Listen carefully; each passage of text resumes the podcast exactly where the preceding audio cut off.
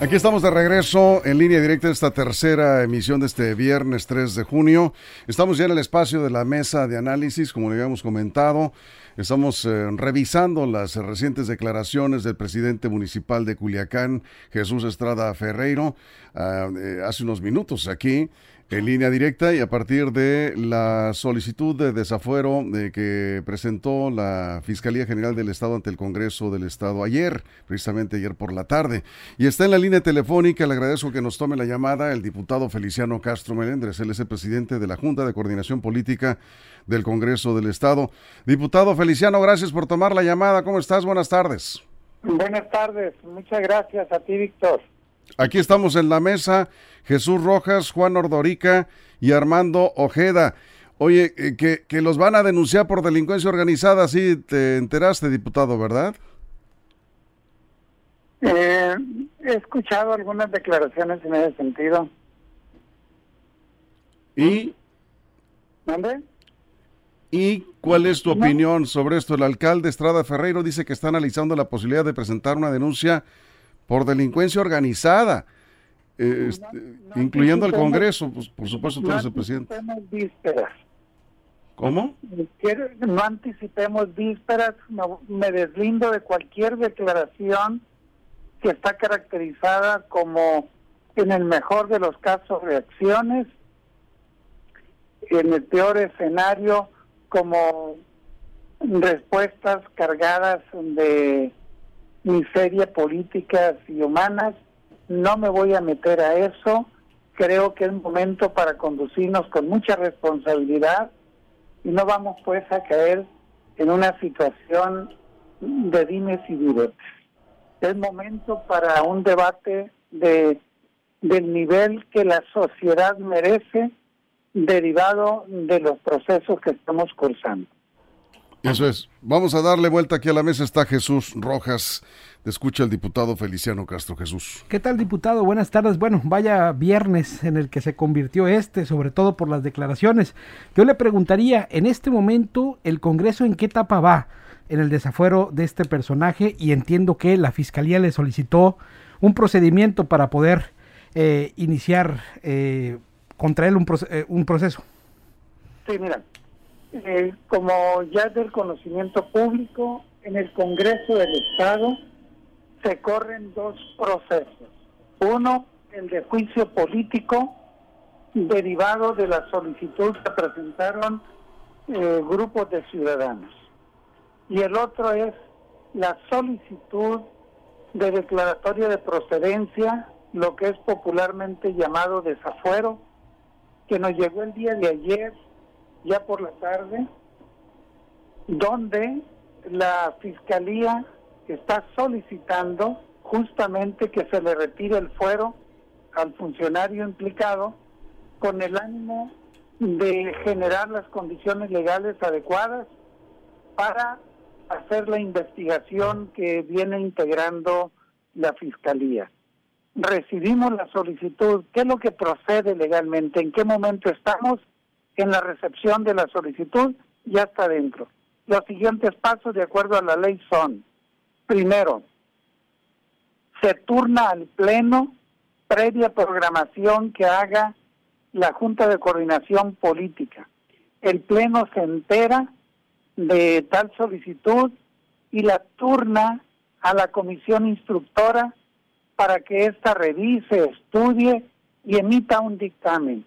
Esta comisión eh, luego va a regresar el dictamen al Pleno y en el Pleno se abre la discusión. En este segundo momento del Pleno, los denunciantes, en este caso la Fiscalía y el denunciado, pueden concurrir, si así lo deciden, a presentar ante la Asamblea de Diputados los alegatos que juzguen pertinentes. ¿Qué plazos se tienen en estos procesos? Llegada la solicitud, hay cinco días hábiles para que este, hasta cinco días hábiles para que esta solicitud llegue al Pleno. Cuando el expediente ya esté en manos de la comisión instructora, hay un plazo de hasta 30 días para efecto de que la comisión pueda emitir el dictamen. Estamos pues en el momento de que hemos recibido la solicitud y se abre la ruta. Bien, aquí está también en la mesa Juan eh, Ordorica. Juan, te escucha el diputado Feliciano Castro. Feliciano, ahorita que hablas de las miserias, buenas tardes primero que nada, gracias por tomar la llamada.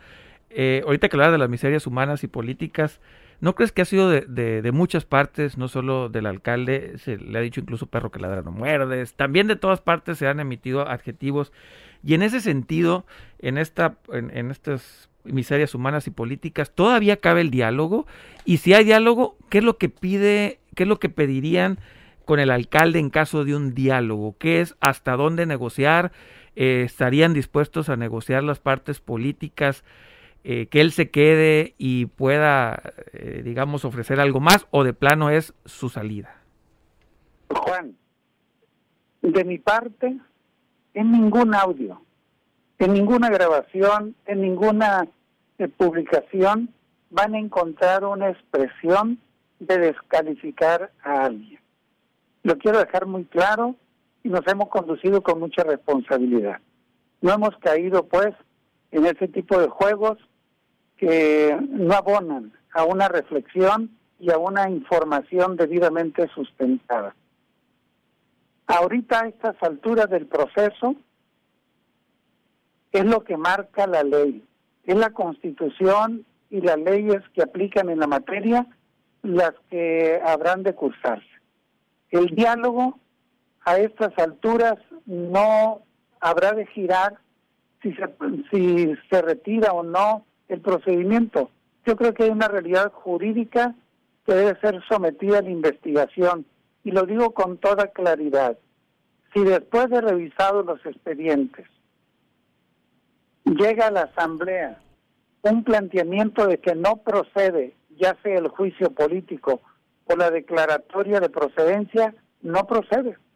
Y el funcionario implicado continuará en su puesto. Lo vamos a asumir con toda responsabilidad este escenario. Y el otro escenario, si se concluye que hay los elementos de acuerdo a la ley para que proceda la declaratoria de procedencia, sin duda que vamos a este, avanzar, pero subrayo, vamos a garantizar el debido proceso. Esto implica la presunción de inocencia, por un lado, y por otro lado, el derecho de audiencia.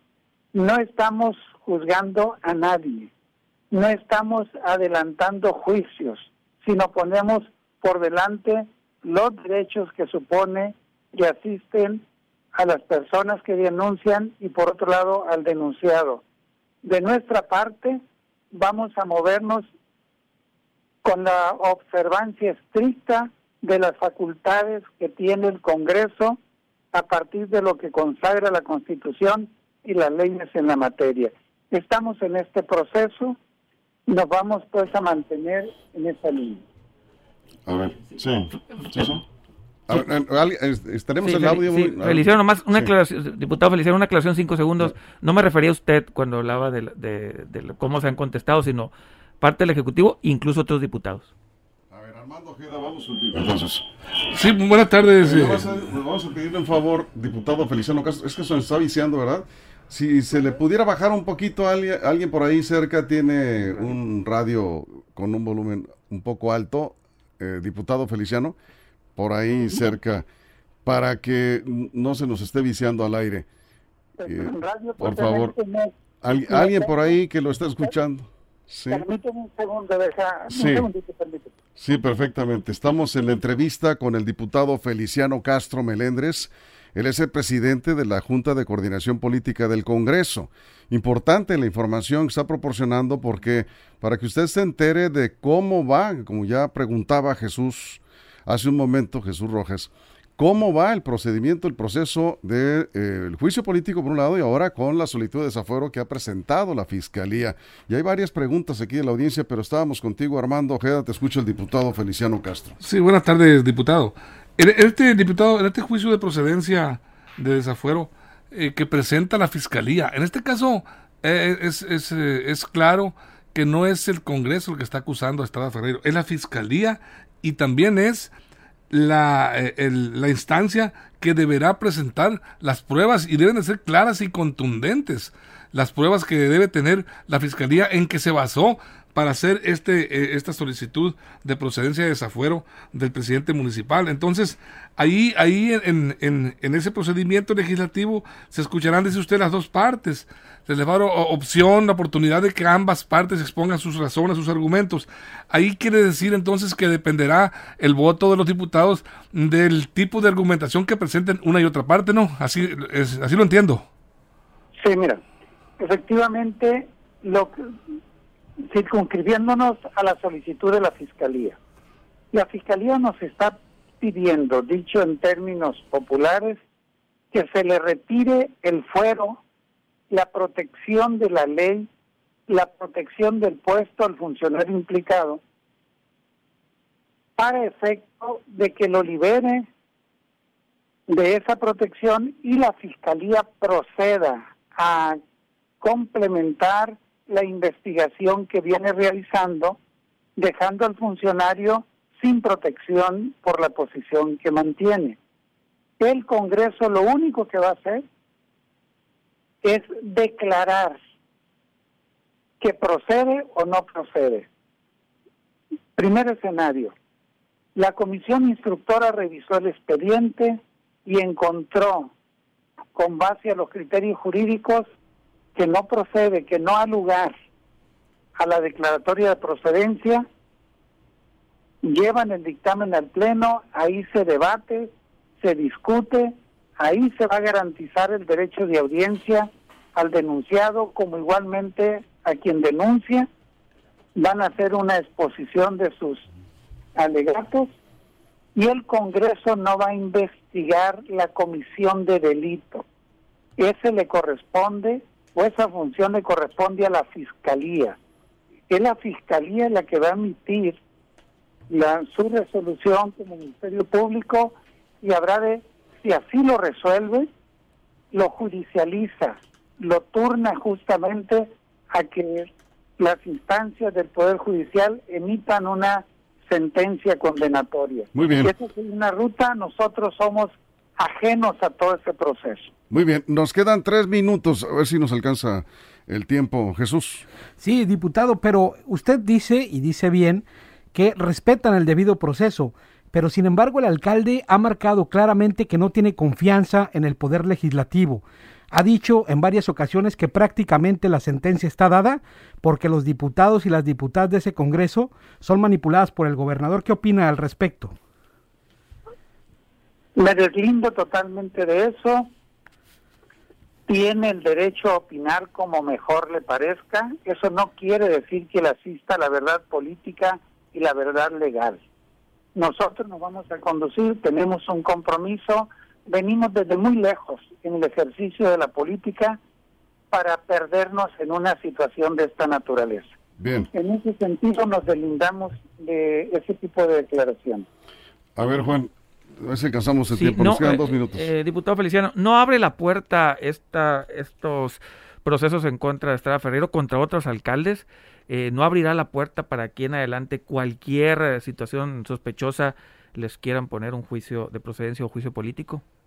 No, creo que el juicio político, la declaración de procedencia, no puede ser en una lógica de definiciones y de o de persecuciones. Creo que no por supuesto que si hay realidades concretas, nosotros tenemos que cumplir con una responsabilidad, pero de entrada las puertas no quiere decir que vamos a salir a corretear a ver a quién le aplicamos el juicio o el desafuero, por supuesto que no. Muy breve, Armando, cerramos. Diputado, el, el, presidente ha dicho que teme por su vida. ¿No cree conveniente de alguna manera este que el gobierno del estado, alguna autoridad, pues le ponga protección Mm, porque de alguna manera, este, como está la situación en este momento en todo el estado, en el país, pues eh, podría pensarse una desgracia. Sí, sí es, sí es preocupante, sí es preocupante que podría, podrían este, ponerle o sería necesario poner alguna seguridad especial al, al alcalde. Primero yo creo que es una irresponsabilidad que en un momentos distintos ha acusado de que hace responsable de su integridad y de su familia al gobernador, al secretario general de gobierno, incluso se ha referido a mí. Me parece que está fuera de lugar ese tipo de señalamientos, quiere generar una narrativa donde se victimiza y esto mismo es parte de su irresponsabilidad. No compartimos eso y, no, y estoy de mi parte, me deslindo totalmente de eso y me parece fuera de lugar los señalamientos que hace con respecto al, señor gobernador Rubén Rochamoya y al señor secretario general Enrique Incencio. Diputado Feliciano Castro, hace unos minutos el alcalde Estrada Ferreiro declaró lo siguiente, es muy breve, es un audio como de 15 segundos, a ver. A ver si lo Están abusando del poder que tienen. Eso se equipara a la delincuencia organizada, Víctor. La delincuencia organizada, mucha gente piensa que se trata de, de cuestiones de narcotráfico, etcétera. No, esta es una cuestión igualita. Cuando dos una persona se pone de acuerdo para delinquir, hacer algo malo, eso es delincuencia organizada. Pero estaría acusando usted de delincuencia organizada al gobernador del estado, a la fiscalía y al Congreso. Sí, pues si siguen así, sí. Claro que sí. ¿Pero va a presentar alguna denuncia por eso? Vamos a ver, vamos a ver, estamos analizándolo. Eso es. Diputado Feliciano Castro, ¿merece una opinión de su parte esto? Quien acusa está obligado a, demostrar lo que proceda. Por lo demás, la gran inconsistencia es que por un lado se reivindica una supuesta honorabilidad y se hace señalamientos de delincuencia organizada y por otro lado dice yo me quiero sentar a platicar y a negociar que proceda él está comprometido a demostrar los señalamientos que hace.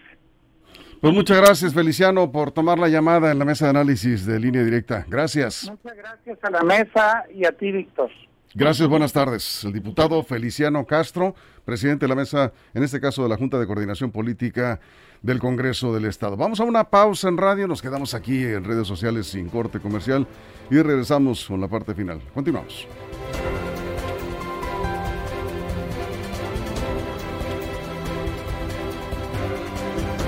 Línea directa, información de verdad. Bueno, yo hasta de cubrebocas se había olvidado ya. no me puse el cubrebocas, ya, ya lo traigo puesto, perdón, perdón. Eh, estábamos aquí con las prisas, nos ha tomado la llamada, ya escucharon las declaraciones del diputado Feliciano Castro. ¿Con qué te quedas, Jesús? están peleando durísimo, no cabe duda que no hay peor enemigo de un morenista que otro morenista. Se están diciendo de todo. Yo hace mucho tiempo que no veía un enfrentamiento de las instituciones políticas del Estado sinaloense en ese tono, a ese nivel, con esas palabras. Es algo que de verdad hace mucho que no se veía en Sinaloa y pues prácticamente en México. Juan.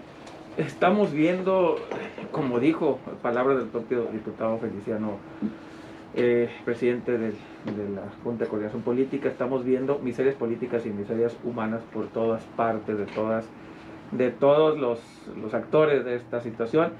Eh, yo creo que el alcalde Estrada Ferrero está exagerando en los adjetivos. Yo creo que él como buen abogado sabe que esto se va a diluir, de, perdón, dilucidar en los, en los tribunales y ahí no, se, no sirven los adjetivos yo creo que tiene que entender también el Ferrero que se tiene que serenar, porque si no, la va a perder no solamente en la forma, sino también en el fondo. Armando.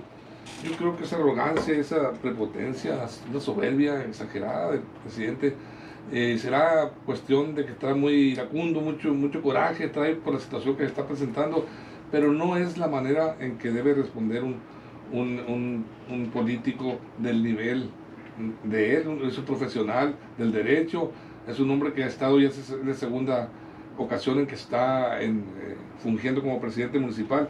Y bueno, adjetivar de esa manera a, autoridades importantes como el gobernador del estado, secretario gobierno, el propio Congreso, y meterse incluso en vidas privadas, llamar, este, bueno, ya lo hemos escuchado en, todo, en todos los sentidos, llamar este, delincuencia organizada, canallas, cobardes, este, pandilleros, mafias.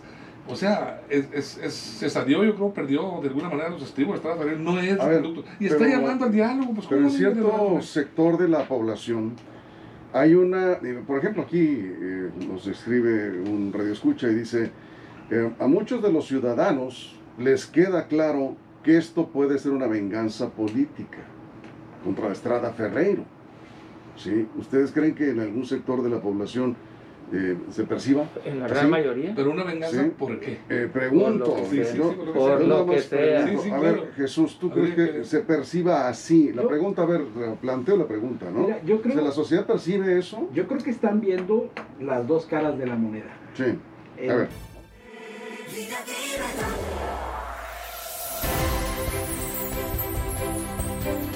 Estamos de regreso en la mesa de análisis. Estábamos acá en redes sociales sin cortes y la verdad es que la mesa se puso interesante con las declaraciones tanto de Estrada Ferreiro como de Feliciano Castro, el primero presidente municipal que está, alguien decía hoy, acorralado. ¿Quién es? Juan, Yo ¿tú dije que comentaste, estaba no? acorralado. acorralado Estrada Ferreiro. Le Sí. pregunté se sentía acorralado. Me decía, bueno, es que me están echando todo el Estado Sí, encima. Y eh, también comentamos un momento que cierto sector de la población se percibe como si esto fuera una venganza política en contra del alcalde Estrada Ferreiro. ¿Tú lo ves así, Jesús? Yo creo que hay dos formas de ver el asunto y así lo ve la, la sociedad. Ahora quiere aparecer como víctima aquel que violentó los derechos de las viudas, que respondía de manera brutal a las preguntas que le hacía la prensa, que contestaba de una manera nefasta cuando se le hablaba del tema de las mujeres en Culiacán, de los feminicidios, de la violencia contra ellas. Y creo que le está pagando la consecuencia política de haber llevado la administración como la llevó en términos políticos.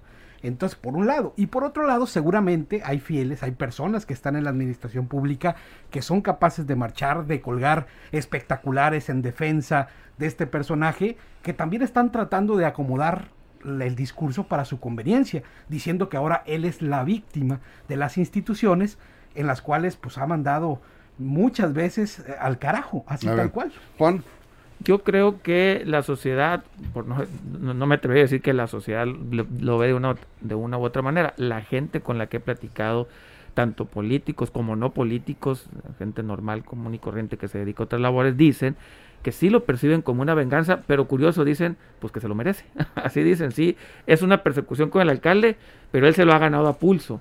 Yo creo que así lo está viendo la, la- sociedad, parte de la sociedad, esta narrativa donde obviamente hay una persecución, así, así parece, así lo ven, pero tampoco la sociedad lo está defendiendo, ¿no? Yo creo que ahí el señor Estrada Ferreiro hace rato perdió esa lucha de la opinión pública y es raro que cuando alguien es perseguido la sociedad eh, no lo apoye y en este caso sí está sucediendo. Dice, sí lo persiguen, pero él se lo gana. Entonces yo creo que al final del día es la narrativa que está cundiendo. Eh, ambas partes lo saben, ambas partes están conscientes de esto y están jugando con eso. Vamos a ver quién es el que termina imponiéndose al final. El señor Estrada Ferreiro en los tribunales, que es la única, la única vía que le queda ya. Ya, es. ya no le queda la política ni la... ni Armando. Mire, yo creo que para que haya, alguien piense en una venganza, tiene que haber antes una ofensa. Tiene que haber antes eh, haber recibido un ataque, ya sea sistemático o a su integridad. Yo no he visto, eh, desde el hemos visto desde el inicio, o más bien, de este, de este conflicto, que todo se generó a raíz de que el propio Estrada Ferreiro empezó a desobedecer las propias instituciones, acuerdos legislativos, demandas sociales. Ahí empezó a surgir esta controversia y empezaron a juntarse firmas y todo eso. Sí hay gente, por supuesto, que, que va a decir, eh, Estrada Ferreiro, pues tiene razón, está siendo un perseguido político, pero se hizo perseguir, si es que sí es, por sus propias acciones. Ve la forma en que ataca, la forma en que se comporta. No es, insisto, la de un eh, hombre sensato, un hombre equilibrado emocionalmente para Sí. dirigirse Una de esa manera. todavía no sabemos si desacató no las órdenes de eh, este, legales porque no hay una resolución jurídica. al respecto. Ahora, todavía que no lo sí. sabemos. Sí, Lo que sí es que en cada respuesta que da denota su coraje, ¿no? Por ejemplo, ya estaba escuchando cuando decía que él no sabe si el gobernador quiere asumir las consecuencias, así como tal lo decía. Se dice perseguido por un lado, pero por otro lado dice que los va a denunciar por delincuencia organizada, los como como comentabas al principio de este de este noticiero, Víctor. Sí. Y lo más interesante de todo es que este personaje que dice que teme por su vida, ¿no? Hace también ver como que lo que se está en discusión ya no es un asunto del orden político, sino del orden personal, y creo que eso demerita mucho en la política sinaloense. Es algo a lo que creo no debemos llegar, porque este tipo de acusaciones, porque este tipo de enfrentamientos ya van más allá de las instituciones y creo que eso no debe de ser así. ¿Cuánto tiempo consideras que llevará este asunto? ¿Se resolverá en el corto, mediano o largo plazo? Yo, yo considero que depende si le otorgan el amparo o no al señor Estrada Ferreiro. Lo podemos ver en los próximos dos, tres meses. Si la próxima semana le dan el amparo, puede ser en el mediano plazo. Si no, en menos de un mes. Si no tiene el amparo en sus manos los próximos días, yo creo que sí se va en menos de un mes. Va a depender del, va a depender del amparo. Bien. Armando. Para que haya una resolución de amparo, Juan tiene que haber primero que lo interpongan, no a, no a lo va a interponer. Seguramente es un hombre de leyes y va a tratar de interponerlo, seguramente. Pero vamos, vamos a ver eh, de, qué, qué, procedencia tiene ese amparo, si las autoridades lo acogen bien y te resuelven. Bien, pues con esto concluimos. Hoy nos vamos a quedar sin la sección de pequeñas empresas porque se nos Rápido nomás, sangre, solicitan sangre para Marco Antonio Román Pené 667-996-7559. Marco Antonio Román Pené, 667-96. Ay, se me fue. Perdón, 667996. despacito para que lo entiendan. 6679967559 o positivo. O positivo, sí. 66, es que eso sí es importantísimo. 6679 96 75 59 tuvieron un accidente automovilístico, están solicitando sangre. Sangre O positivo en ese número telefónico. Muy bien, nos vamos. Gracias, Juan. Nos vemos. Armando, muchas gracias. Víctor, nos vemos el lunes y Dios. gracias. Buen fin de semana para Y los invitamos mañana, por supuesto. Axel Avendaño, Carola Rojo y todo el equipo de reporteros, toda la producción, todo el equipo en eh, emisión sabatina, ya lo saben, línea directa en los sábados también tenemos noticias de 6 a 9 de la mañana con todas las secciones y todo lo que, lo que tienen preparado para usted mañana tempranito. Nos vamos, muchas gracias, pásenla bien.